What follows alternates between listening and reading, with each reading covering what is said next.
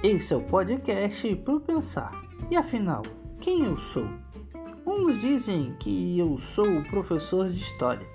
Outros já falam que eu sou o cara que adora ajudar as pessoas, um ser expressivo e que sabe escutar as pessoas. Outros dizem que eu sou o cara bom em filosofia, sociologia e educação política.